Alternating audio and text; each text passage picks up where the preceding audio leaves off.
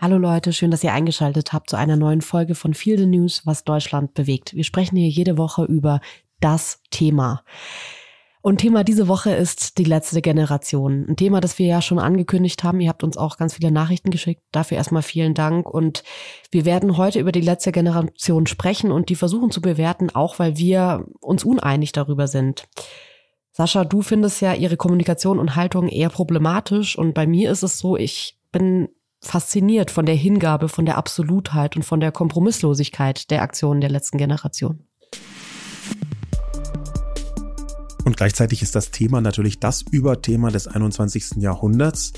Die Zusammenfassung das dürften die meisten mitbekommen haben, aber es hat angefangen im Spätsommer 2021 mit einem Hungerstreik der letzten Generation. Die Bewegung ist inzwischen als letzte Generation bekannt und hat weltweite Reaktionen bekommen, zum Beispiel für ihre Suppenattacken auf berühmte Gemälde. Die Spottbezeichnung für die letzte Generation ist die Klimakleber, weil sie sich häufig auf Straßen und Autobahnen mit Sekundenkleber selbst festkleben, um den Verkehr zu blockieren. In Deutschland hat es bereits zu heftiger Gegenwehr geführt. Es kursieren Videos, auf denen Autofahrer Gewalt gegen die an den Asphalt geklebten, oft recht jungen AktivistInnen ausüben. Und auch die Polizei scheint manchmal sehr ruppig mit der letzten Generation umzugehen. Von konservativen und rechten Publizisten und PolitikerInnen wird die letzte Generation sogar manchmal zu Klimaterroristen erklärt. Es wird von einer neuen Klima-RAF gesprochen. Übertreibungen wie diese erscheinen als Mitgrund, warum zum Beispiel in Bayern einzelne AktivistInnen über Wochen in Präventivhaft genommen wurden, in einigen Fällen bis über Weihnachten. Eine sehr umstrittene Maßnahme, die extrem selten angewendet wird. In jedem Fall spaltet die letzte Generation mit ihren Aktionen die Republik und bis zu einem gewissen Grad auch uns beide.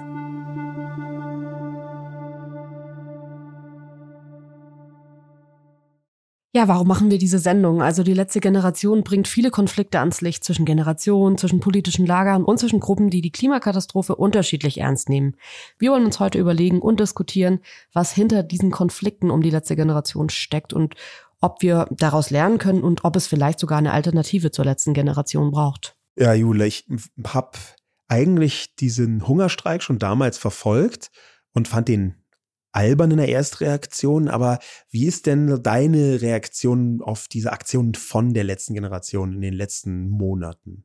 Also ich habe mir das natürlich auch immer als Zuschauende, wie wahrscheinlich die meisten von uns, angesehen. Und ich finde es aber ganz interessant, diese Schlagkraft, diese Wirkmacht, die diese Aktionen hatten. Und das hat erstmal so mein Aufsehen erweckt und auch nicht negativ, muss ich sagen. Ich fand das erstmal interessant. Jetzt ist es so, dass ich keine Klimaaktivistin bin und ich meine, wir fahren Autos, wir haben eine Wohnung, wir fliegen in Urlaub. Ich möchte wirklich jetzt nicht so rüberkommen, als finde ich das gut, weil ich irgendwie mich unfassbar doll fürs Klima einsetze, sondern mir geht's in dem Punkt mehr darum, wie die Wirkung ist von dem, was die da tun. Und wenn man sich das ansieht, dann finde ich, ist die Wirkung auf keinen Fall verfehlt. Und ich kenne viele andere Gruppierungen.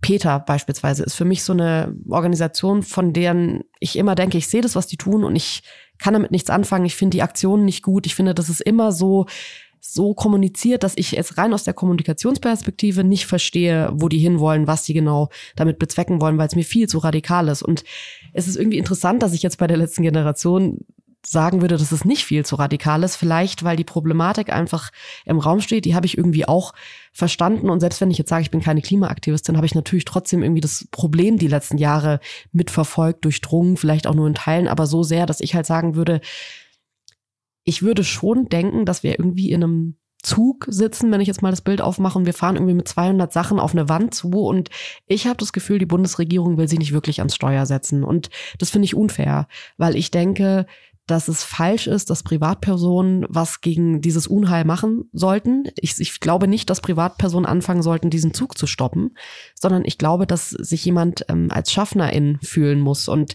das ist mir, ehrlich gesagt, die letzten Jahre nicht so richtig in Sinn gekommen, wer das sein kann, wer das richtig macht. Natürlich gibt es irgendwie einzelne Akteure, die sich dafür einsetzen, aber ich muss ehrlich sagen, mir war das zu wenig radikal und da werden wir eigentlich auch schon bei der Grundfrage für die Problematik, für die Größe der Problematik, aber es ist natürlich auch die Frage, und die stelle ich mir auch, wie viel Radikalität braucht diese Problematik denn? Und ist das jetzt wirklich der einzige Weg, der funktioniert?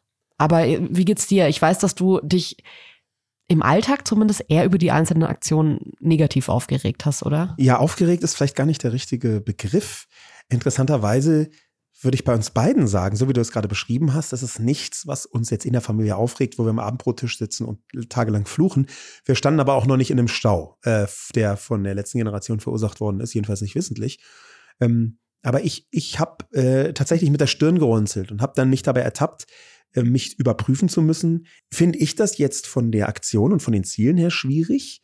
Ähm, und bin ich jetzt vielleicht schon so ein bisschen ver, ver white old manne ich hier an dieser Stelle?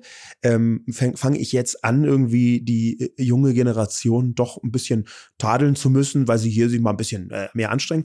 Ähm, ich habe das dann aber immer gegengehalten gegen äh, Fridays for Future, die ich sehr gut finde, die ich auch immer verteidigt habe gegen die vielen Konservativen gesagt haben, Gottes Willen, die Schule, die müssen doch freitags in die Schule gehen, äh, was ich, wo ich sagen würde, hey, hier muss man, das ist völlig egal im direkten Vergleich, ähm, jedenfalls in Berlin, wo der jeder zweite Freitag sowieso ausfällt, aber der Punkt ist halt schon, was die letzte Generation für mich äh, unabhängig von ihren Aktionen, unabhängig auch von ihren Zielen interessanterweise, was die für mich schwierig gemacht hat, ist die Kommunikation. Die letzte Generation, die hat so eine Hybris zu sagen, wer, wenn nicht wir? Da, sind, da ist ganz viel Weltuntergang mit dabei und das finde ich ganz schwierig. Und ich habe mir ein paar Sachen angeschaut, ähm, wo äh, Leute im Umfeld der letzten Generation, die auf Twitter entweder oft geteilt werden oder die mit Zitaten auf verschiedenen Websites auftauchen, wo die sagen, also bis auf Gewalt gegen Personen ist eigentlich alles gerechtfertigt, um die Politik unter Druck zu setzen. Und das, da bin ich anderer Meinung. Aber findest du nicht, ich, also ich verstehe total, ich finde auch dieses äh, Ganze, das hört sich ja immer schon fast so ein bisschen sektenmäßig und äh, oft ja auch, es geht ja in so eine religiöse Richtung fast, so dieses, wir sind, wir sind die, die irgendwie das, äh, das Glück über die Welt bringen. Ähm, ich finde aber tatsächlich bei dieser Thematik gab es für mich nie. Also das ist für mich jetzt mal das Beispiel, dass es auch Leute gibt, die sagen können, wir machen das jetzt. Es macht ja niemand anderes hier. Also ich finde in dieser ähm, Brisanz des Themas empfinde ich die jetzt gar nicht so sehr als so sektenmäßig, wir sind irgendwie hier die Letzten, die, die noch irgendwas richten, sondern halt so ein bisschen, ja Leute, wenn ihr alle nichts macht, dann machen wir es halt. Das ist aber ein Teil der Selbstüberhöhung, weil es einfach gar nicht stimmt, faktisch nicht stimmt, dass alle anderen nichts machen die letzte Generation behauptet so ein bisschen, wenn wir es nicht tun würden, dann würde alles den Bach untergehen.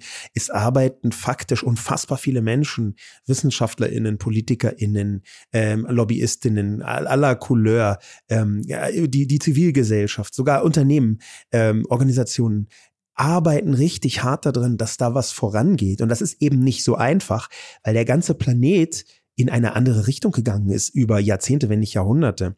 Das jetzt umzusteuern, ist halt nicht eine Aufgabe, wo man sich irgendwann mal festklebt und dann sagt Olaf Scholz, ja, ach stimmt, ey, wir haben uns geirrt, klick, hier ist der Schalter und es wird alles gut. Und diese Kommunikation, die die betreiben, die ist für mich eine bestimmte Form von Klimapopulismus. Und das, das finde ich deswegen schwierig, auf der einen Seite, weil es ähm, die Sache einfacher dastehen lässt, als man glaubt. Und weil es zum Zweiten immer mit der Kommunikation daherkommt, wir haben jetzt noch zwei, drei Jahre. Wir haben nur noch zwei Jahre. Wir haben nur noch zwei Jahre. Und die, das, das stimmt gar nicht. Es ist einfach nicht so. Und die benutzen das als so, als so ein Schlagwort, um möglichst viele Leute anzuziehen. Aber ich, ich finde das problematisch. Lass uns mal eine Sprachnachricht von Göde reinhören, die uns äh, ihre Meinung zur letzten Generation geschickt hat.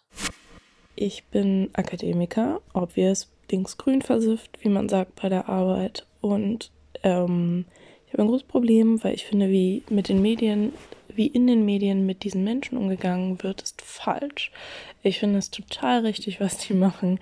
Ähm, bin voll für die, weiß aber nicht, wie ich die unterstützen kann und habe auch das Gefühl, dass ich damit quasi dass das keine gern gesehene Meinung ist. Ich empfinde es total richtig, was sie tun. Die wollen 100 km/h für die Autobahn und das 9-Euro-Ticket. Ich meine, come on, was sind denn das für Wünsche, ey?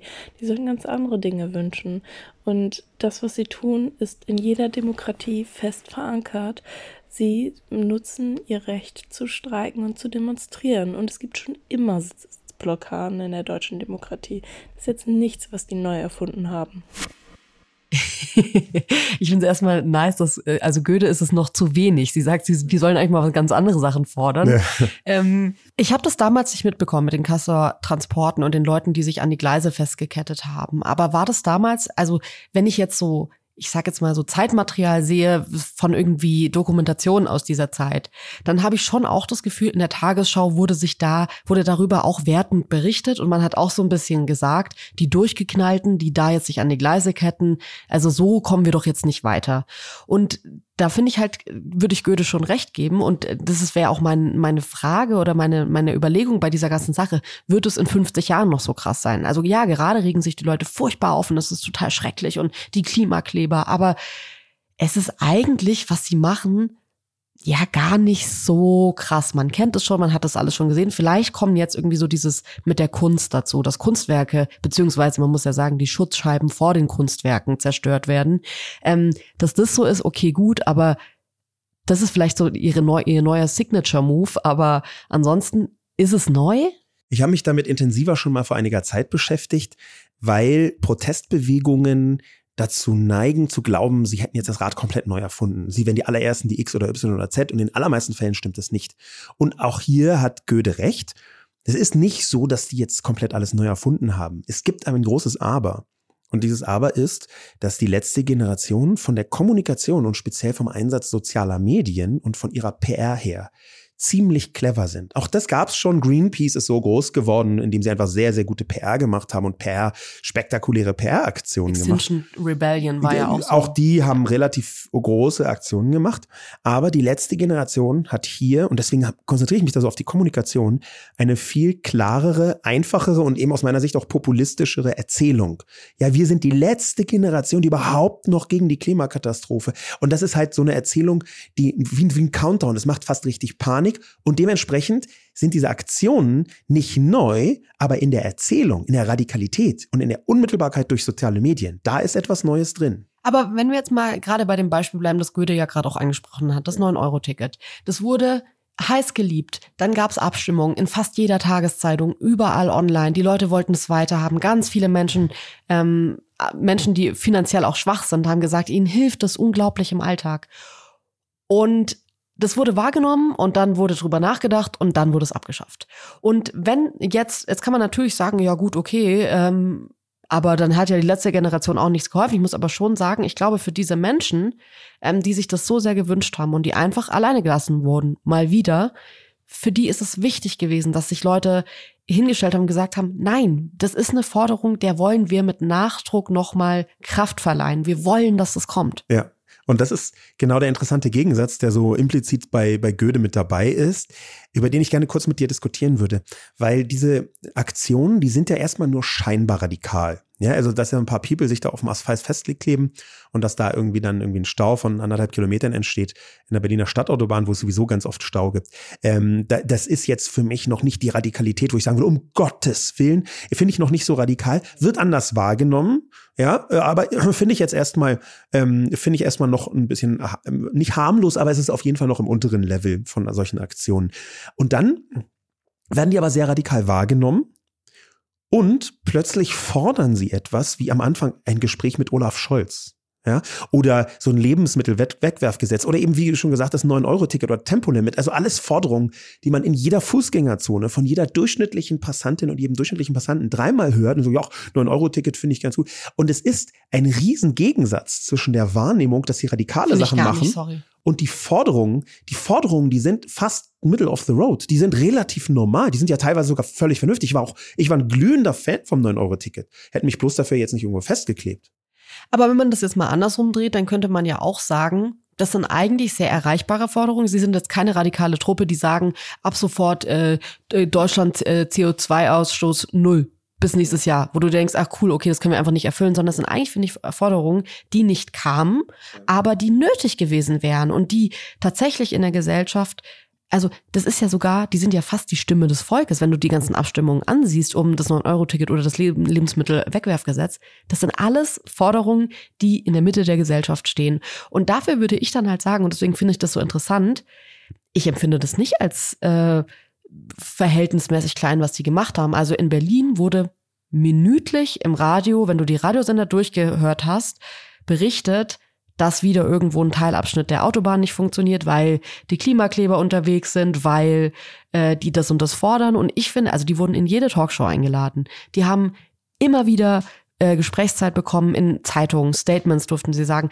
Natürlich kann man sagen, okay, war das jetzt so, dass es am Ende komplett zielführend ist? Nein, weil natürlich wertend über die berichtet wurde. Aber ihre Forderungen waren erstmal in jedem Medium. Ja. Und da muss ich ehrlich sagen, Fridays for Future es gibt ein paar Gesichter, Luisa Neubauer zum Beispiel, die wandert durch die Talkshows dieses Landes und müht sich ab und ist überall.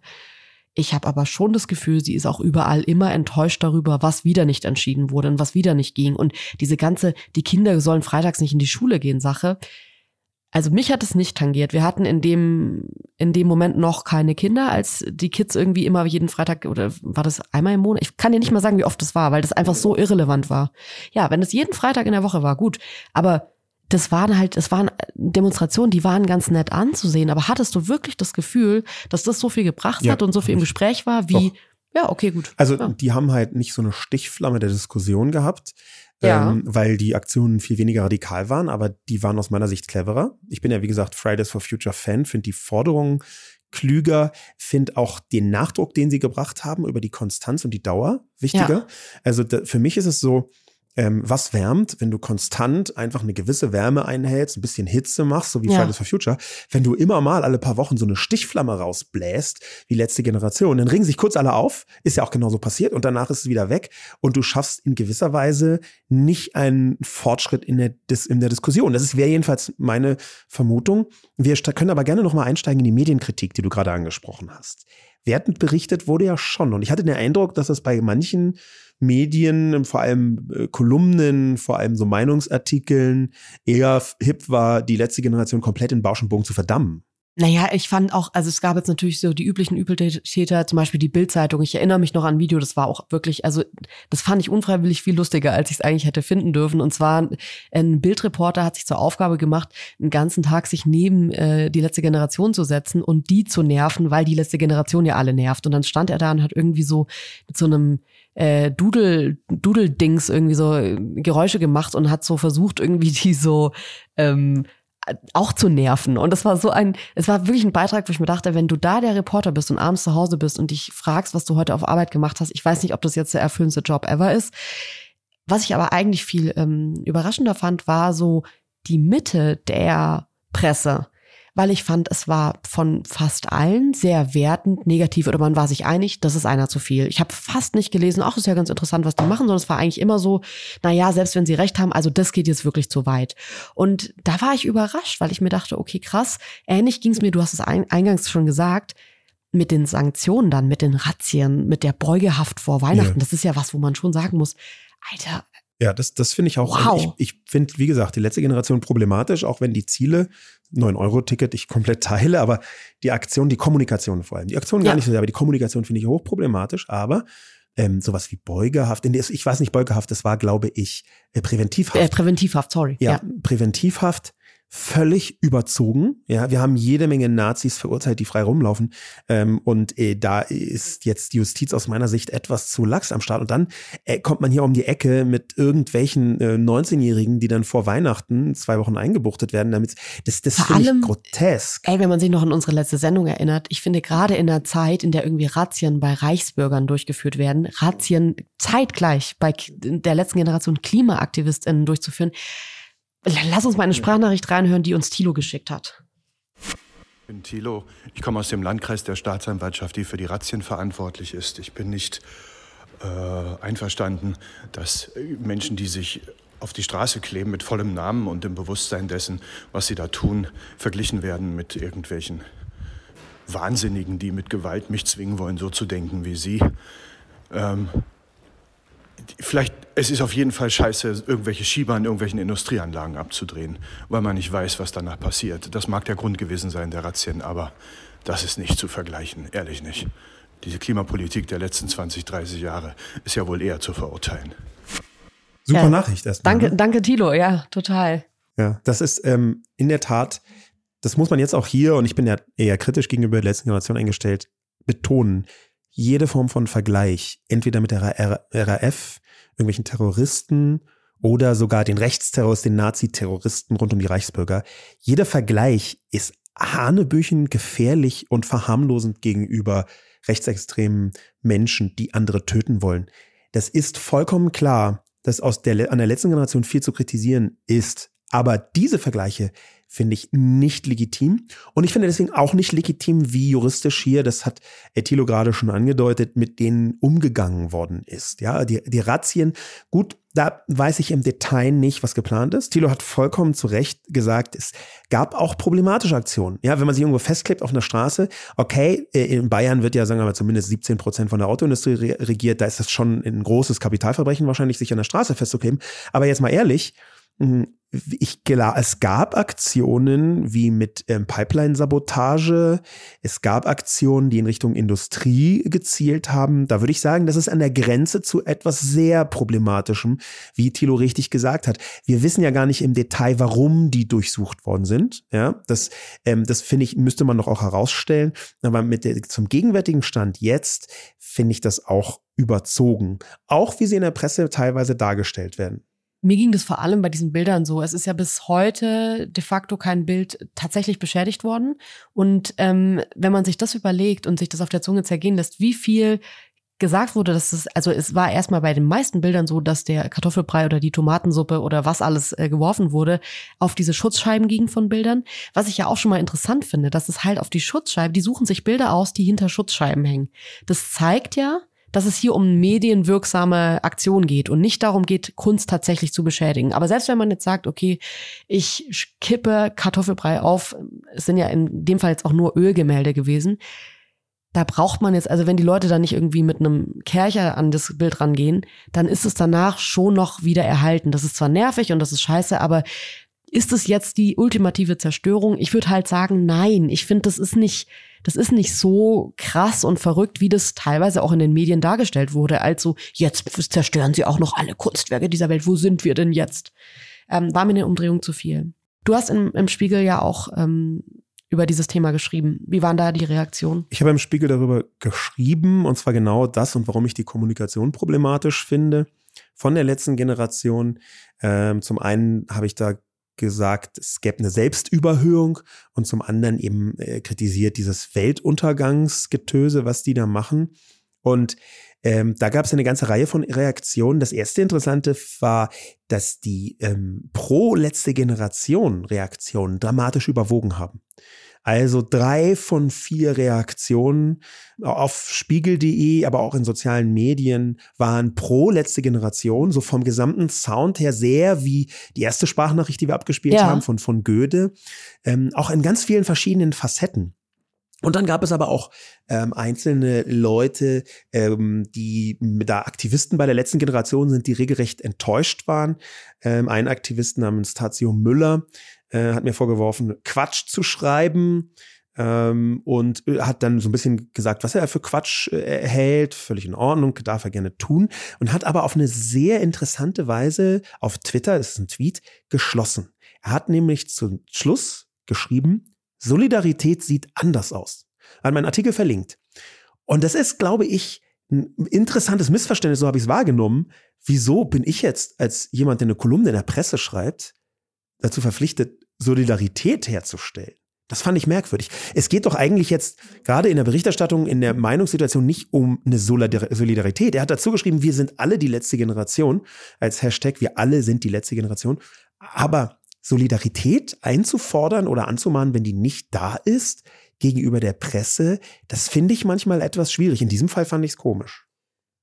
Also ich kann es aber schon verstehen, woher das kommt. Ich meine, der wird auch denken, du hast die Problematik ähm, um die sich die letzte Generation kümmern möchte oder zumindest vorgibt zu kümmern, ähm, durchdrungen, du hast es verstanden und natürlich denkt man, empfindet man dich eher als einen Verbündeten hier in dieser Thematik. Und wenn du dich dann hinstellst und sagst, ey, hm, finde ich schwierig, selbst wenn du das nur auf die Kommunikation beziehst, natürlich bilden sich da schnell, und das merkt man ja auch in der Berichterstattung um die Presse, diese Lager. Entweder man ist dafür oder man ist dagegen. Es gibt keine Grautöne, es gibt keine Zwischentöne, sondern man ist entweder dabei oder nicht dabei. Ähm, apropos verstanden, da gab es auch andere Stimmen.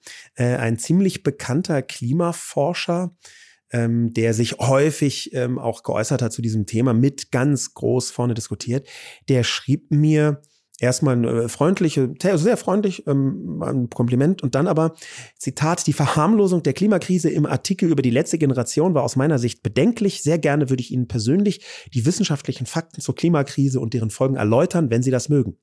Und das fand ich deswegen interessant auf mehreren Ebenen. Weil zum einen habe ich überhaupt nicht über Verharmlosung der Klimakrise geschrieben, sondern nur, dass ich die Aktionen nicht gut fand und warum. Und da so gleichzusetzen, wenn man die letzte Generation nicht gut findet, dann muss man automatisch Klimaleugner sein, so ungefähr, oder zumindest die Klimakrise nicht ausreichend ernst nehmen. Das, das finde ich, finde ich schon schwierig und das zeigt so ein bisschen, dass die Debatte auch bizarr verschoben ist. Das eine. Und das zweite ist, dass er mir anbietet, es zu erklären. Mit Sicherheit weiß ich weniger als er, auch wenn er sehr aktivistisch ist als Forscher. Aber da steckt was drin, was in ganz vielen Diskussionen und eben in der auch emotional häufig wiederkommt. Viele Leute glauben, dass die Gegenseite nur deswegen eine andere Meinung hat, weil sie nicht alle Informationen hat. Das heißt, das heißt man die, denkt, ist die Idee so ein bisschen, wenn man auf demselben Wissensstand wäre, dann hätte man auch die gleiche, das gleiche genau, Ergebnis. Ja. Genau. Und das habe ich ganz oft beobachtet. Und das ist einfach nicht so. Man kann unterschiedlicher Meinung sein, selbst wenn man den gleichen Wissensstand hat. Das ist in Ordnung, das zu tun. Es gibt viele Leute, die sich dazu geäußert haben.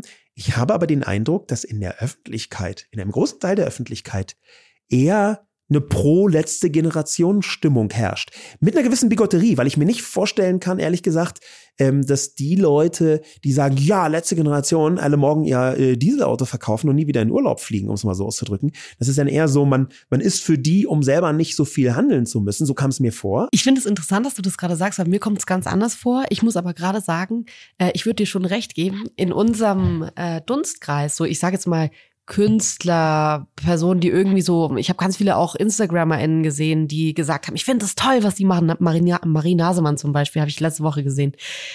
Ähm, ich würde sagen, Leute, die in Charge sind, hatte ich nicht das Gefühl. PolitikerInnen hatte ich eher das Gefühl, haben sich abgegrenzt. Leute, die wirklich dann auch daraus Konsequenzen ziehen müssten, wenn sie jetzt sagen, ich finde das toll, was die machen, kannst du ja nicht sagen und dann am nächsten Tag wieder im Bundestag gehen und wieder dagegen stimmen.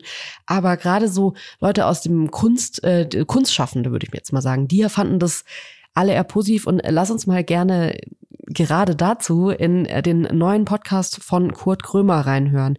Der heißt Feelings und wollen wir euch sehr empfehlen.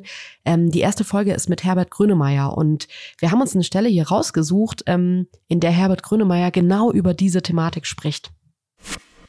Das finde ich, ich fand das so irre, gerade wo dann die, die Bundesregierung die Klimaaktivisten gerügt hatte, das war nicht, sei nicht zielführend. Da habe ich mir gedacht, ja Moment, seit wann be beurteilt eine Regierung, ob der Protest gegen sie nicht zielführend ist? Das muss man sich mal auf der Zunge zergehen lassen. Man demonstriert gegen die Regierung, dass sie zu, und dann war drei Spalten später kam dann, die Deutschen erreichen das Klimaziel bis nicht bis 2030. Da denke ich, seit wann beurteilt eine Regierung die Demonstration gegen sie? Oder mhm. da dachte ich also, in was für einer Welt leben wir eigentlich? Ich meine, die sollen, sollen gefälligst vernünftig arbeiten und nicht sich damit abarbeiten, wie sie nun einen Klimaprotest finden. Das finde ich ist völlig, äh, steht ihnen gar nicht an. Ja, Herbert Grönemeyer, der hier anspricht, was irgendwie wahrscheinlich uns allen ein bisschen so ging. Ich fand es auch interessant, dass man auf der einen Seite natürlich politische Akteure jetzt nicht als die Bundesregierung wahrnimmt, sondern wenn irgendwie ein Politiker oder Politikerin was sagt zu diesen ganzen Protesten, dass man natürlich erstmal denkt, ja gut, okay, äh, weiß ich jetzt nicht, Politiker A oder Politiker B finden das jetzt nicht so gut. Ähm, man denkt ja aber nicht, die Regierung äußert sich gerade zu ähm, Protesten, aber es ist natürlich so. Und das, was Herbert Grönemeyer da, finde ich, total schön rausgetragen hat, ist natürlich, ja, Moment mal, die bewerten eigentlich die Menschen, die gegen ihre Arbeit protestieren. Und dass die das natürlich deswegen ja. äh, dementsprechend nicht so nice finden, äh, kann man verstehen. Es gibt auch noch ein äh, Zitat von Olaf Scholz dazu, der dazu meinte, dass die Proteste nicht richtig zu Ende gedacht seien. Und Aktivistinnen sollten sich lieber etwas ausdenken, ähm, das weniger aufregt. Das ist einfach so ein unfassbares Scholz-Zitat. Ich, ich kann es gar nicht fassen. Was Olaf Scholz eigentlich möchte, ist, dass die äh, Protestierenden mehr sind wie er. Weil er von sich selber denkt, er denkt alles zu Ende und ja. ist weniger aufgeregt. Und das ist natürlich einfach eine, eine komplette Farce. Ja, Olaf Aber Scholz. schlägt natürlich in eine Kerbe rein, in die ich oft gehört habe, dass die Leute sagen, die sollen mal aufhören, sich an die äh, Autobahn zu kleben, die sollen mal lieber Bäume pflanzen. Wo ich mir denke, ja, nee, also Bäume pflanzen hilft jetzt de facto nur marginal bei dem Problem, das äh, die bekämpfen wollen. Ja. Aber natürlich ist irgendwie, wenn sie erreicht haben, dass sich Olaf Scholz über sie äußert, und dann auch noch nicht richtig zu Ende gedacht, dann ist das zumindest schon mal eine Wirkung, mit der man arbeiten kann, um es mal vorsichtig zu sagen. Mir ist ein Tweet von El Hotzo aufgefallen, der in diese Richtung geht, was wir eigentlich an der letzten Generation haben. Und ich möchte jetzt nicht sagen, oh, ich finde es jetzt doch plötzlich cool, aber natürlich muss man die richtig bewerten. Und dieser Tweet schien mir dafür ganz gut geeignet zu sein. El Hotzo hat nämlich geschrieben, letzte Generation stressig, aber nichts im Vergleich zu der Generation, die nichts mehr verhindern will, sondern sich einfach nur noch rächen wollen, das wird stressig. Und natürlich ist. Das stimmt, das ist halt noch die vorletzte Generation eigentlich. Eine andere Stimme von einem äh, Politiker, und zwar von Konstantin Kuhle von der FDP, ähm, ist, dass er gesagt hat, die letzte Generation reißt mit dem Hintern ein, was Luisa Neubauer und Greta Thunberg mühsam aufgebaut haben. Auch da dachte ich mir so, ah, weiß ich jetzt nicht. Ich finde schon, dass PolitikerInnen diese Aktionen in meiner Wahrnehmung sehr überhöhen. Und ich glaube nicht, dass wenn sich jetzt ein paar Leute an die Autobahn reinkleben, ich finde, das macht eher die Arbeit von Luisa Neubauer und äh, Greta Thunberg aus seiner Sicht sehr klein. Weil wenn ein paar Leute sich an die Autobahn kleben und damit alles mit dem Hintern eingerissen werden kann, dann ist da ja keine Legacy. Und das finde ich wirklich, das finde ich einfach falsch, das ist eine ja. Fehleinschätzung. Also ich, ich, mag Konstantin Kuhle gern. Ähm, ich habe den auch schon mal zu einer Diskussion getroffen, ich glaube sogar mehrmals.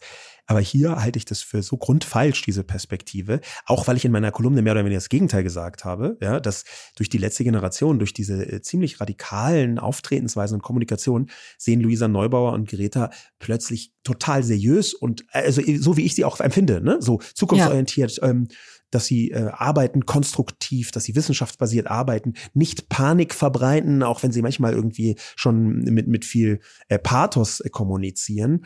Hm, das war so mein, meine These und er sagt es ganz umgekehrt. Das, für mich ist das, was Konstantin hier sagt, eben, wie gesagt, ähm, nicht ganz richtig. Das ist ungefähr so, als würde man sagen, ja, ein Fußballverein hat ja so viel gefault, ja, er hat ja BSC hat ja so viele Fouls gemacht, da äh, kann auch Bayern München jetzt einfach irgendwie äh, vom her drunter leiden. Ja, also. Ja, lass uns mal in die Theorie und in die Hintergründe reinsehen. Und ähm, ich bin über diesen Namen gestolpert, letzte Generation, auch weil ich super lang nicht wusste, woher der kommt. Also natürlich könnte man einfach sagen, ist selbst erklären. Die denken halt, dass sie die letzte Generation sind. Aber es stammt mutmaßlich von einem Tweet von Barack Obama aus 2014. Da hat er nämlich geschrieben, es jetzt übersetzt. Wir sind die erste Generation, die die Folgen des Klimawandels spürt und die letzte Generation, die dagegen etwas tun kann. Irgendwie kommt es mir durch diese Erklärung alles ein bisschen weniger sektig vor, als ich das vorher dachte. Weil sonst ist man, finde ich, schnell so kurz vor Zeugen Jehovas. Wir sind die Letzten, die irgendwie, die Letzten ihrer Art. Ähm, und das fand ich irgendwie, das war mir jetzt eine, eine Umdrehung zu viel, einfach auch in der Sprache. Da ging es mir ähnlich wie dir, dass mir das einfach zu überhöht war auch. Aber sich selbst und den Namen aus einem Barack Obama-Zitat abzuleiten, ich finde, da sind schon Namen auf jeden Fall dümmer entstanden. Das stimmt auf jeden Fall. Und auch auf, bei mir hat es jetzt nicht ein komplettes Umdenken gegeben, als ich das recherchiert habe, woher das herkommt, sondern ähm, da habe ich das einsortieren können. Aber ich finde daran mehrere Sachen problematisch. Ähm, zum einen ist es ja nicht so, dass sie jeden zweiten Dienstag sagen, übrigens, es kommt von einem Barack Obama-Zitat, jedenfalls nicht die Organisation selber oder äh, die maßgeblichen AktivistInnen. Ähm, das, die meisten Leute wissen das so nicht. Das, aber viel wichtiger noch, die ganze Kommunikation der letzten Generation ist tatsächlich auch auf dieses Weltuntergangsszenario gerichtet. Ja, wenn man sich die Website anschaut, da sind solche Sachen, die, die zitiere ich jetzt mal ohne Kontext und die haben alle natürlich auch UrheberInnen, aber die lasse ich jetzt mal weg wegen der Wirkung. Da steht denn so groß, blockartig da, wir haben noch zwei bis drei Jahre, in denen wir den fossilen Pfad der Vernichtung verlassen können. Oder dies ist ein fossiler Krieg. Es ist klar, dass wir so nicht weiterleben können. Es wird unsere Zivilisation zerstören. Oder wir haben die Wahl, kollektives Handeln oder kollektiver Suizid. Und dieses, dieses Selbstmord, Suizid, Zivilisation zerstören, fossiler Krieg, Vernichtung, das alles ist eine Drastik, die bei vielen Menschen und ich glaube auch gerade bei jungen Menschen im Gehirn so einen Weltuntergang auslöst. Und wenn man sich das von der reinen Kommunikationsseite anschaut, von der Wirkung her, ja, dann schürt das die Angst und zwar in einer Weise, die Menschen zu drei verschiedenen Funktionen bringen kann. Das ist auch mit einer Vielzahl von, von Studien ganz gut belegbar. Wie kann man Menschen ähm, zu ganz extremen Dingen bringen, nämlich indem man sie in existenzielle Situationen stürzt. Das eine ist, das erste, die extreme Motivation, fast alles zu tun, weil es wirklich um alles geht. Wenn du jetzt hier nicht runterspringst, dann geht die Welt unter, um es mal ganz platt zu formulieren. Ähm, das ist der erste Punkt. Der zweite Punkt ist auch das Aushalten der Widrigkeiten. Wenn du was Extremes hast, ein riesiges Ziel, es geht um den Weltuntergang, dann hältst du halt viel leichter aus, dass sich Leute beschimpfen. Oder wenn du dich festklebst, dass du auch von irgendwelchen Autofahrern dann einen mitgegeben bekommst. Oder dass du ins Gefängnis gehst über Weihnachten. Das ist also auch eine Funktion von dieser Weltuntergangskommunikation. Und das dritte, vielleicht mit am problematischsten, ist, dass es so einen Auserwähltheitspunkt gibt, so eine Selbstüberhöhung, wer, wenn nicht wir. Wir kleben uns hier an die Straße und wir retten die Welt. Auch wenn man eigentlich sagen muss, nee, so ganz stimmt es nicht. Ihr kommuniziert ja in einer Weise, dass am Ende, wenn alle Forderungen erfüllt werden, das 9-Euro-Ticket kommt. Das ist schon noch was anderes. Das ist aber auch ein bisschen eine Selbstüberhöhung. Und fürchte ich, das sind Grundzutaten von einer Radikalisierung. Das ist, ich habe vorher schon gesagt, ich bin weit davon entfernt zu sagen, das sind Extremisten, die sind mega gefährlich und wir müssen sofort Klima-RAF, bla bla bla. Bin ich tausend Kilometer davon entfernt.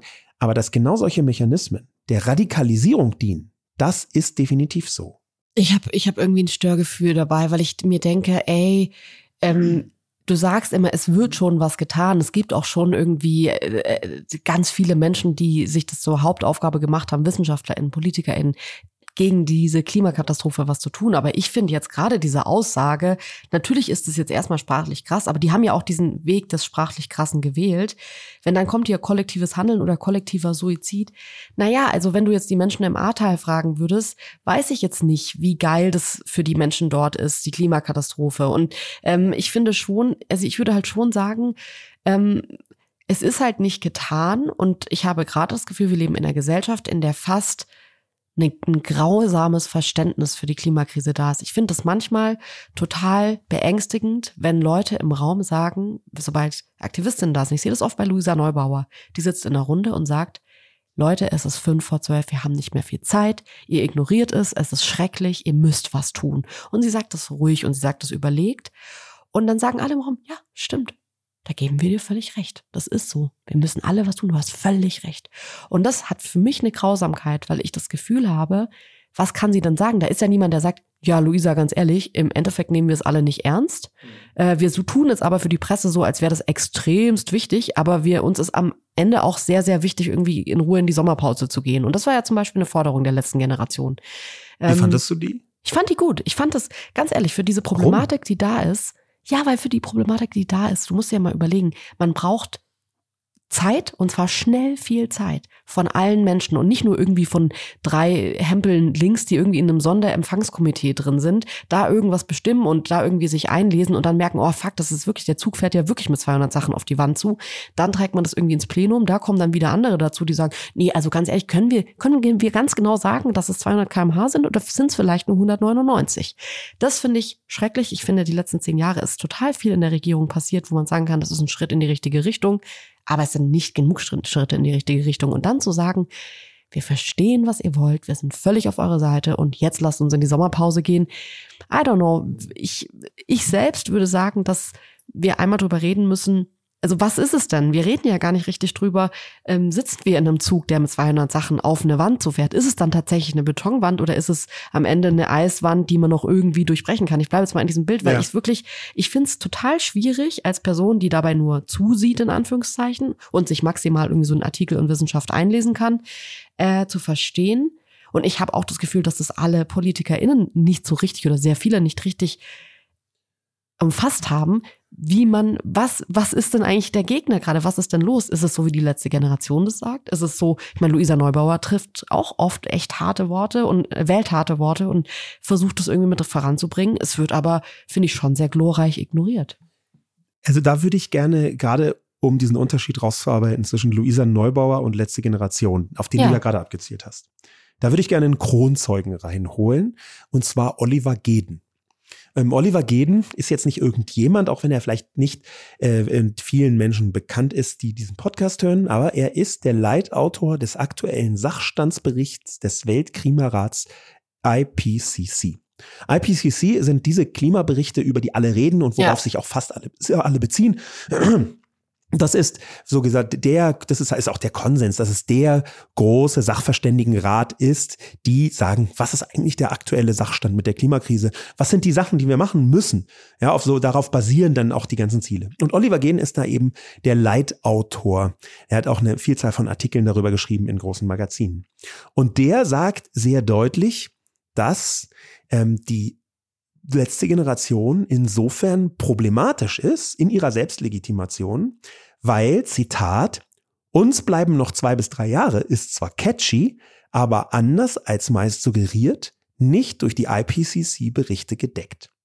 Das bedeutet ganz konkret, wir sitzen gar nicht in einem Zug, der 200 km/h fährt Nein, und auf das Betonwand genau, das heißt, ja. dass die ganze Metapher falsch ist und dass auch die Art und Weise, wie die Leute kommunizieren bei der letzten Generation, diese ist sachlich falsch. Und ich habe sogar schon Leute gesehen von der entgegengesetzten Seite, die sagen, der Klimawandel ist gar nicht wahr, den gibt's gar nicht. Und die schwenken plötzlich um auf, ja, den gibt's schon, aber wir können eh nichts mehr tun. Eine, eine riesige Zahl von Leuten sagen, hey, ich fahre jetzt weiter meinen Diesel und ich mache jetzt weiter alle möglichen Scheiß, ähm, weil wir können ja eh nichts mehr tun. Und dieses, es bleiben uns noch zwei bis drei Jahre. Das bedeutet, in zwei Jahren ist alles egal. Und in zwei Jahren ist alles egal, ist halt eine wirklich gefährliche Kommunikation. Das ist auch das, was Oliver Gehn in seiner Kommunikation sonst sehr deutlich sagt. Leute, und Luisa Neubauer übrigens auch, die ist da sehr im Einklang, extrem wissenschaftsnah, IPCC-nah, die kennt ja die Berichte, die geht dahin, die kennt die Leute. Ähm, die ist extrem gefährlich zu sagen, ab demnächst ist es zu spät, weil wir immer und immer und immer und immer wieder dran arbeiten müssen und zwar intensiver und heftiger, da bin ich dabei. Aber die Kommunikation in zwei Jahren ist zu spät, es schließt sich das Fenster, die ist gefährlich. Für mich ist schon auch noch die grundsätzliche Frage, ob man, ähm, weil es gab schon zahlreiche Probleme so in der Geschichte der Menschheit, die halt eine Lösung hatten, als das Problem auftrat. Ähm, die Frage ist ja hier auch schon, vielleicht, und das hört sich jetzt, äh, das, ich finde, es, es hört sich total traurig an, aber vielleicht sind wir wirklich als Menschheit zu blöd, kollektiv dieses Problem anzugehen, bevor es richtig da ist. Natürlich gibt es Leute, die jetzt schon verzichten und sagen, hey, ich habe verstanden, wie schlimm das ist und ich mache schon das und das und das.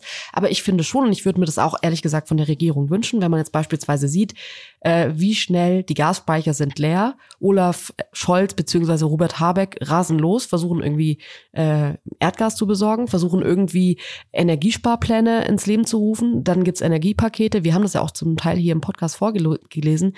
Da ist sehr konkret, sehr schnell was krasses passiert, weil man in der Lage war, wo man dachte, okay, we're fucked, wenn es kalt wird. Ja. Und das Problem bei der ähm, Klimakrise empfinde ich gerade so, dass es halt, klar, das Ahrtal, das war schrecklich, aber in unserem Land jetzt ist es spürbar noch nicht so krass. Vielleicht braucht es da noch diese zwei, drei, vier, fünf richtig heißen Sommer, total Naturkatastrophen, I don't know, dass man versteht, okay, jetzt sind wir wirklich Fakt und jetzt sind wir auch wirklich be bereit, keine Ahnung, ich sage jetzt mal Beispiel nicht in die Sommerpause zu gehen und ganz schnell was aufzusetzen oder das, ich meine, dieses Energiesparpaket, das wurde auch mit Sommerpause aufgesetzt und ich will die Leute jetzt nicht um ihren Urlaub bringen, darum geht's mir nicht, sondern mir geht's darum, dass ich mir wünschen würde, dass es Regelungen gibt. Ich sage jetzt mal so Beispiele wie, dass wenn es jetzt sowas gäbe wie, man darf im Jahr nur noch einmal privat fliegen oder der äh, Pkw-Gebrauch wird irgendwie privat eingeschränkt, zumindest so für die private Nutzung, dass man sagt, okay, da gibt's dann irgendwelche Regelungen. Wenn das aufgesetzt werden würde, ich wäre die Erste, die sagen würde, gut, okay, machen wir es eben so. Und ich glaube, dass es die meisten Menschen geht so, wenn es aufgesetzt werden würde, ist es cool. Was mich gerade nervt, ist, dass es nicht aufgesetzt wird und dass die Leute sich die Köpfe einschlagen, wie oft man fliegen darf und wie oft man irgendwie seinen Pkw bewegen darf, weil es keine Regelung gibt. Und ich glaube, dass das auch was ist, was die letzte Generation mit ans Licht bringt, und zwar dieser Wunsch nach einer Regelung im Weltuntergang, sage ich jetzt mal. Oder also Sie nennen es Weltuntergang, wir würden jetzt sagen, okay, Klimakatastrophe, die ja einfach da ist, die wollen wir jetzt ja auch nicht leugnen. Aber die Frage ist, glaubst du, dass die Leute beziehungsweise die Politik wirklich hinreichende Regelungen trifft, bevor uns dieses Ding überfährt? Ja, die Politik, also ich glaube schon, dass die Politik Maßnahmen ergreifen wird. Ich kann mir vorstellen, dass die jetzt nicht besonders schnell kommen. Äh, Es gibt ja auch schon viele, muss man dazu sagen, aber welche, die tief ins private Leben von Menschen eingreifen, das ist ja was, worüber wir häufig sprechen. Ähm, da glaube ich, wird es noch etwas dauern, vielleicht so lange dauern. Aber dahinter steht eine Diskussion, die du auch gerade schon angesprochen hast, die ich super interessant finde. Nämlich diesen Gegensatz zwischen politischer Aktivitäten, zwischen politischer Aktionen und persönlichen Aktionen wo man ja auch häufig festgenagelt wird, wo es einen richtigen Stolz gibt, ich verzichte schon auf Fleisch und du noch nicht, also wo Leute sich gegeneinander wenden. Und da muss man sagen, da wissen viele Leute nicht, dass viele von diesen Forderungen, persönlich sich zu engagieren, Lobbyismus äh, bedingt sind. Zum Beispiel der CO2-Fußabdruck. Ja, mit dem Leute ausrechnen können, hey, ich habe hier 17,2 äh, Tonnen CO2 pro XYZ Zeiteinheit, ah, ich muss runterkommen auf 12 und eigentlich sogar auf 8. Ähm, da kann man sich das gegenseitig vorrechnen und sagen, wie toll man schon ist.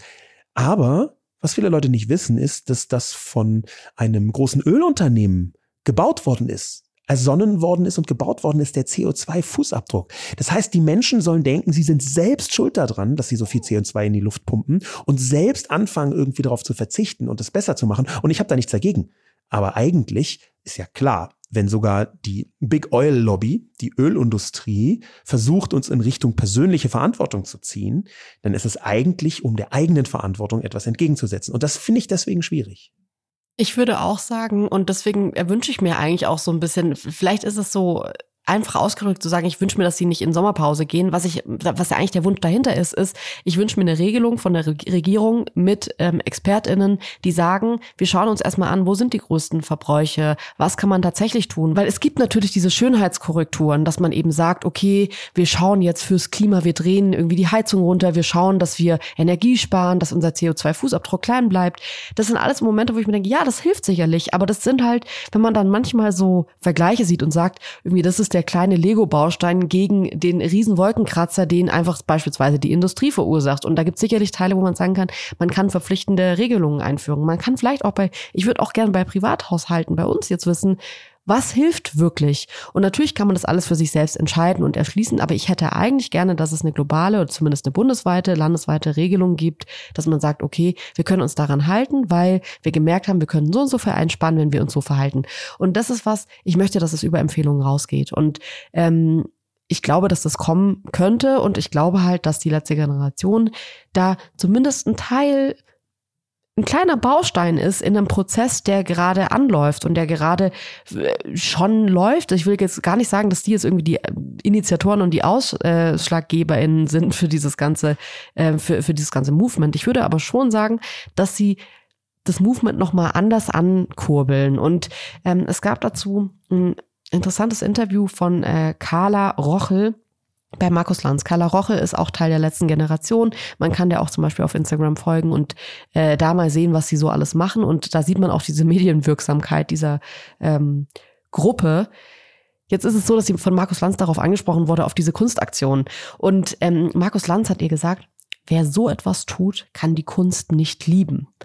Und ich fand dazu, also erstmal große Empfehlung. Es gibt ein Essay von Friedemann Karik, warum die letzte Generation alles richtig macht, heißt das. Das kam am 24. November bei Übermedien raus. Äh, ganz, ganz große Empfehlung. Ich fand, das war wirklich ein ganz, ganz tolles Essay. Und Friedemann Karik hat dazu in dieser Begegnung von Markus Lanz und Carla Roche geschrieben, das fasst eigentlich die Haltung des feinsinnigen Bürgertums gut zusammen. Mit Kunst und Essen spielt man nicht, mit eurer Zukunft schon. Und wie fertig alle waren wegen diesen Bildern. Und wie sehr man gesagt hat, das geht wirklich gar nicht klar. Also wir sind alle für die Sache, wir sind alle dafür, dass das Klima bekämpft wird, aber irgendwo hat es auch seine Grenzen, irgendwo reicht's dann auch mal. Äh, und das war bei der Kunst erreicht. Und dann auch dieser Satz von Markus Lanz, wer so etwas tut, kann Kunst nicht lieben.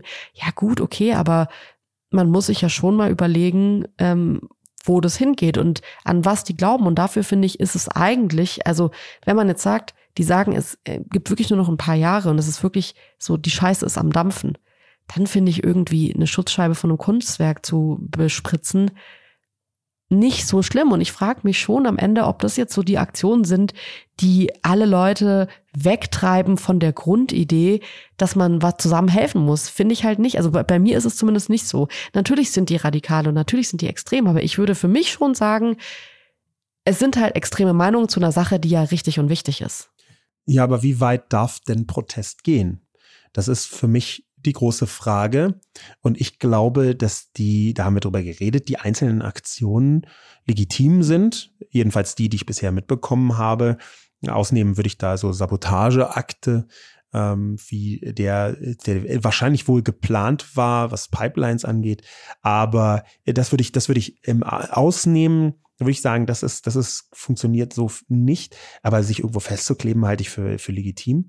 Ähm, die Frage ist aber natürlich schon, ist Protest äh, gleich Protest, wenn die Kommunikation dahinter zeigt, wow, das kann hier noch sehr viel radikaler werden, weil am Ende geht es um so viel, Hm, bisher haben sie gesagt, sie werden auf gar keinen Fall, das steht auch auf der Website, keine Gewalt gegen Menschen. Das ist auf jeden Fall die, ja, vielen Dank. Das ist schon mal ganz toll. Aber auch Gewalt gegen Sachen, auch Sachbeschädigung, auch Zerstörung von Sachen ist jetzt nicht etwas, wo ich sagen würde, ja hier, äh, Freifahrschein, gratis Blankoscheck. Und da würde ich jetzt nicht von der Bürgerlichkeit aus argumentieren und sagen, um Gottes Willen, hier darf nichts beschädigt werden. Sondern ich glaube, dass das kontraproduktiv ist am Ende. Und ich glaube, es ist deswegen kontraproduktiv, weil es den Menschen, den, der großen Zahl der Leute da draußen, deren Wahl absolut entscheidend und bestimmend ist darüber, wie wir in den nächsten Jahren umgehen mit der Klimakrise. Ja, also deren Wählerstimme. Und die, da ist es deswegen kontraproduktiv, weil es so leicht ist für solche Leute, die ganz normalen, in Anführungszeichen Menschen, die letzte Generation schlimm zu finden und zu verfluchen. Lass uns mal zu dem, zu der Causa äh, des Betonmischers kommen, weil das ja tatsächlich ein Fall war, der, auch wenn er jetzt am Ende nicht ganz so verlief, wie man das am Anfang dachte, viele Menschen sehr emotional bei dem Thema gemacht hat. Ich glaube auch, weil es so der Worst Case ist, der passieren kann. Und zwar ähm, ein Betonmischer hat morgens eine Radfahrerin in Berlin überfahren lebensbedrohlich verletzt und der Krankenwagen sollte dann durchkommen. Das war die erste Version. Die erste Version war, der Krankenwagen steckte dann fest im Stau, weil sich die Klimakleber an die ähm, Autobahn geklebt haben und der Krankenwagen so nicht durchkam. Ähm, und die Radfahrerin dann deswegen, weil die Hilfe zu spät kam, verstarb. Es war dann tatsächlich nach ein paar Tagen so. Ähm, es war erstmal so, dass sehr viele Medien berichtet haben und wenn wir über diese Unschuldsvermutung sprechen, die ja in Deutschland, zumindest wenn es irgendwie um sexuelle Gewalt gegen Frauen geht, extrem hochgehalten wird und man sagt erstmal jetzt, müssen wir gucken, ob die Männer das wirklich waren. Bei diesem Fall war die Unschuldsvermutung plötzlich komplett vergeben und vergessen und es ging darum, dass man gesagt hat, die ersten, die Klimakleber haben die ersten, das erste Todesopfer auf ihrem, auf ihrer Liste und so. Ähm, es kam dann später raus, ein paar Tage später, dass ÄrztInnen meinten, der Frau hätte nicht mehr geholfen werden können. Die ist noch am Unfallort ähm, hirntot gewesen, verstorben in Anführungszeichen. Ähm, und deswegen hätte jetzt der schnellere Krankenwagen da nicht geholfen. Aber es hätte ja tatsächlich ein Fall sein können. Und ich glaube, dieser Fall des Betonmischers hat diese Büchse der Pandora aufgemacht in dem Moment. Und zwar das hätte einfach sein können, dass diese Frau äh, Hilfe benötigt hätte und der Krankenwagen nicht durchkam und sie deswegen verstorben wäre. Und dann muss man schon sagen, dann wäre ein kausaler Zusammenhang gewesen zwischen auf der Autobahn festkleben und einem Tod. Und wenn man dann sagt, wir wollen keine Gewalt gegen Menschen, naja, das ist halt irgendwie mittelbare Gewalt gegen Menschen, sich äh, in Rettungsweg zu kleben. Ja, wobei das ein theoretischer Fall ist ja, oder hat sich zumindest so rausgestellt, das ist mein letzter ja. Stand. Ähm, aber da ist auch dann die Frage, wie weit geht man da in der Verknüpfung? Ja, ähm, ich habe mal gelesen, dass äh, Krankenwagen wegen des Berliner Marathons nur eingeschränkt zu Leuten kommen, die Herzkrankheiten äh, haben, also ein Herzinfarkt zum Beispiel, und dass dabei auch ähm, Leute mutmaßlich, das gibt keine ja. offizielle Studie dazu, es gibt nur einzelne Äußerungen, dass dabei mutmaßlich Leute zu Schaden gekommen sind oder sogar gestorben sind, die sonst nicht gestorben wären, wenn rechtzeitig Krankenwagen da gewesen wären. Das sind so ähm, Fragestellungen, von denen ich glaube, das sind Hilfskonstruktionen. So katastrophal das ist und so schlimm das ist, glaube ich nicht. Wir haben in Berlin so unendlich viele Demonstrationen und immer Boah, wieder wird ich finde aber gesperrt. schon, nee, ich finde schon, dass es, also das eine hat so mittelbar was damit zu tun, dass man sagt, an dem Tag ist halt irgendwo, da kann man ja, wenn man so anfängt, dann kann man ja auch sagen, hätte der ähm, Betonmischerfahrer morgens den Kaffee ein bisschen schneller getrunken, dann hätte die Radfahrer nicht an der, ich glaube, das sollte man jetzt nicht anfangen. Ich würde aber schon sagen, natürlich, in der Stadt muss grundsätzlich garantiert ja. werden, dass Rettungswege freigehalten ja. werden. Dafür gibt es ja zum Beispiel an engen Stellen immer noch eine Busspur, die ja. nicht befahren werden darf von äh, äh PKWs, wo ich mich auch als Privatperson wahnsinnig drüber aufrege, wenn da Leute stehen, weil ich mir denke, ey, das ist im Zweifel auch einfach die Gasse für die Rettungsfahrzeuge, die müssen durchkommen in der Stadt. Ähm, und da würde ich schon sagen, ich finde, man kann sich nicht daran kleben und dann sagen, ja, es, äh, hätten wir jetzt irgendwie gar nicht gedacht, dass halt Krankenwagen irgendwie ja, das durchkommen stimmt auch, müssen. Ja, da, also das, da, da sehe ich, da sehe ich dein Argument und vielleicht ist das auch, bin ich da ein bisschen zu labidar drüber weggegangen. Also ich, da, da ja, das, das stimmt schon. Also das, das, das macht das natürlich sofort viel problematischer. Aber lass, lass uns sagen mal, ich finde, das ist jetzt so der emotionalste Fall. Der ist auch, wir haben, ich habe vor ein paar Tagen mit einem Freund drüber gesprochen, der auch meinte, ey, ich bin halt Vater. Diese Vorstellung, dass mein Kind irgendwie, die haben schon ein paar Mal einen Rettungswagen rufen müssen, weil das Kind irgendwie Atemwegserkrankungen hatte.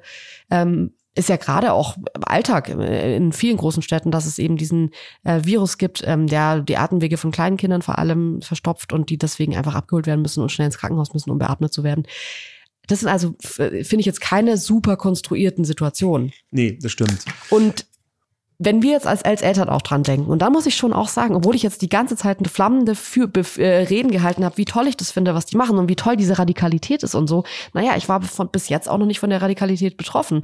Wenn wir Hilfe bräuchten, du oder die Kinder, und die nicht durchkommen würden, dann wäre ich die Erste, die sagen würde, Alter, ich verstehe eure Radikalität, aber das geht nicht. Ähm, und so ging es ja dann doch sehr vielen Menschen, die sich das mit angesehen haben. Wie weit darf denn aus deiner Sicht Protest gehen? Also ich glaube, es muss eine Schattierung geben zwischen Bäume pflanzen und äh, Rettungsgassen Zoo zukleben, dass die Menschen nicht mehr gerettet werden können. Ich glaube, dass es da Schattierungen auch gibt. Ich glaube, dass es Aktionen gibt. Und ich finde, die letzte Generation hat zum Beispiel mit der Kunstsache, das ist schrecklich und es ist natürlich ganz schade, dass dann ein Ölgemälde mal für ein paar Wochen irgendwie gereinigt werden muss und nicht an Ort und Stelle hängt. Aber das sind für mich Aktionen, die haben, die waren total im Gespräch, die haben keinerlei Personen tatsächlich verletzt, die haben nicht mal tatsächlich die Kunst zerstört. Und die sind aber, die gehen ins Markt, die, die, die machen die Leute richtig fertig. Der ein Kunstdirektor ähm, von einem Museum, wo ein Gemälde kaputt gemacht wurde oder vermeintlich irgendwie beschmutzt wurde, meinte, Kunst ist wie Kinder, das muss geschützt, das muss unberührt bleiben. Ja, und ja. da dachte ich mir so, boah, das hat die Leute richtig getroffen. Das ist für mich diese Art von ähm, wir wollen was bewegen, wir wollen ungemütlich sein, aber wir sind uns darüber einig, dass um Menschen zu retten, Menschen zu töten, nicht die geilste Variante ist. Ja, oder zu Tode kommen zu lassen. Genau, zu Tode kommen zu lassen, ja. Ja, Schaden. Das ist eine Abwägungsfrage des Schadens und diese Abwägung ist natürlich, wenn man es ernst nimmt, eine, die die letzte Generation machen muss, weil sie ja. sonst diesen Pfad der Radikalisierung weiter beschreitet. Ich habe nämlich leider auch genau in dieser Causa Betonmischer Leute aus der letzten Generation gesehen, die das runtergespielt haben ja, und zwar richtig massiv runtergespielt haben. Ich habe jetzt ja ein bisschen selber versucht, so zu argumentieren und habe dann gemerkt, nee, ich möchte das nicht. Ich ziehe das wieder zurück. Ja. Ich will nicht sagen, nee, ja, das gehört dazu und es gab auch mal Marathon. Ich, ich, das, das, da hast du recht. Da, das, da möchte ich nicht so einfach drüber hinweggehen. Ähm, und natürlich muss man sich jetzt überlegen, von Seiten der letzten Generation, wie geht man damit um? Aber wir müssen uns auch was überlegen. Nämlich, wie sehen wir denn den Ausblick? Was hat die letzte Generation für eine Funktion? Wir haben ja die Frage gestellt, ja. wie sieht's mit, wie, werden sie gebraucht? Also, ich würde sagen, sie werden schon allein deswegen gebraucht, weil sie für mich eine aushaltbar, wir haben ja gerade diesen Fall weitergesprochen mit dem Betonmischer. Es ist ja glücklicherweise, auch glücklicherweise für die letzte Generation, nicht so passiert bis jetzt. Also sie haben bis jetzt für mich in meiner Wahrnehmung kein Menschenleben auf ihrer Gewissen. Liste, weil äh, mittelbar auf der Liste durch die Aktion. Und dann würde ich halt sagen, sie sind für mich gerade in diesem Moment noch das Aushaltbarste, was man an Radikalität zulassen kann für eine Problematik, auch um sich abzugrenzen, auch um zu sagen, ah, okay. ich finde es ganz interessant, was du vorhin gesagt hast mit, ich bin völlig bei Fridays for Future und ich bin nicht mehr bei der letzten Generation. Das ist ja eine klare Abgrenzung zu sagen, für mich persönlich geht meine, äh, mein Engagement und mein Verständnis genau bis zu dieser Grenze und ab dieser Grenze habe ich nichts mehr, kann ich mit nicht mehr nachvollziehen. Und ich glaube halt, wir leben in einer Zeit, in der super oft irgendwie nur diese Abgrenzung, finde ich, politisch zur AfD passiert, dass man sagt, ja, da, das würde ich nicht mehr wählen, die würde ich auf keinen Fall mehr wählen und so, da ist Schluss. Aber das ist ja schon was, wo ich sagen würde, die, die, der Großteil der Gesellschaft hat einen Konsens darüber, dass ähm, man die nicht wählen würde. Das ist so eine Ab, das ist eine leichte Abgrenzung.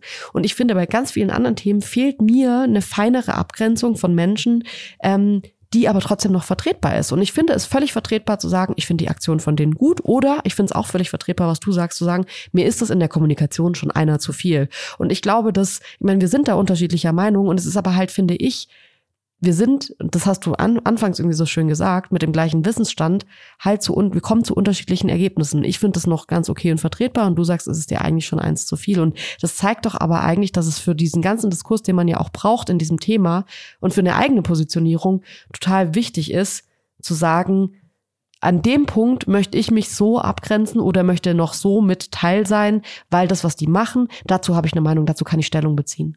Das finde ich eine sehr kluge These, dass sie gebraucht werden, um den Menschen zu ermöglichen, sich zu reiben und eine eigene Position zur Abgrenzung zu entwickeln. Und das, diese These ist, glaube ich, deswegen klug, weil sie gleichzeitig zeigt, dass sie gebraucht werden, aber man sie trotzdem noch schwierig finden kann. Und die, die, diese Weiterentwicklung der Debatte, eigentlich was du gerade beschrieben hast, ist eine neue Form der Weiterentwicklung der Klimadebatte. Und diese neue Form der Weiterentwicklung, die führt mutmaßlich, wahrscheinlich, wie viele andere Debatten davor auch, zu neuen und besseren Ergebnissen. Man kann es vielleicht so zusammenfassen, dass die letzte Generation ist zwar blöd, aber könnte eine gute Wirkung haben. Du würdest es vielleicht anders formulieren. Wollte ich gerade sagen, dass du jetzt das Schlusswort aus, aus deiner Perspektive formulierst, finde ich, finde ja. ich frech, aber ähm, wir starten jetzt, wie ihr auch, in die Feiertage und um äh, des Lobos Friedens willen ähm, ja. möchte ich jetzt an diesem Punkt äh, gerne sagen, dass das unsere Gedanken waren äh, zu dieser Folge und die waren unterschiedlich. Wir sind uns da nicht ganz einer Meinung. Ich finde es aber beides irgendwie sind beides Standpunkte, wo man am Ende sagen kann, ja, man kann wahrscheinlich ging es euch auch so, dass man so ein bisschen hin und her hüpft und die eine und die andere Seite verstehen kann. Ging mir heute auch so, als ich deine Argumente gehört habe, dass ich dachte, ah, könnte man wahrscheinlich auch noch mal ein bisschen mehr nach links rücken. Aber für mich persönlich ist es äh, dann doch so, dass ich diesen Punkt nicht so mit dir teile. Leute, habt wunderschöne Feiertage, genießt es. Ähm, wir hören uns noch mal ganz kurz vor Silvester zwischen den Jahren. Das mag ich immer so, wenn man sagt zwischen den Jahren. Ja. Das ist so eine Zeit, in der man so schwebt. Bin gespannt, was wir da für ein Thema finden für zwischen den Jahren. Und äh, bis dahin könnt ihr uns sehr, sehr gerne unterm Tannenbaum eurer Großtante empfehlen und der sagen, öffne mal Spotify, öffne mal iTunes, geh mal auf viele News und abonnier die doch mal. Lasst ihnen doch mal eine nette Bewertung da. Das wäre ein schönes Weihnachtsgeschenk für uns. Und in diesem Sinne, bleibt gesund und ähm, schönes Weihnachten, egal jetzt ob mit Familie oder alleine. Macht's euch einfach schön und habt es gut. Bis dann.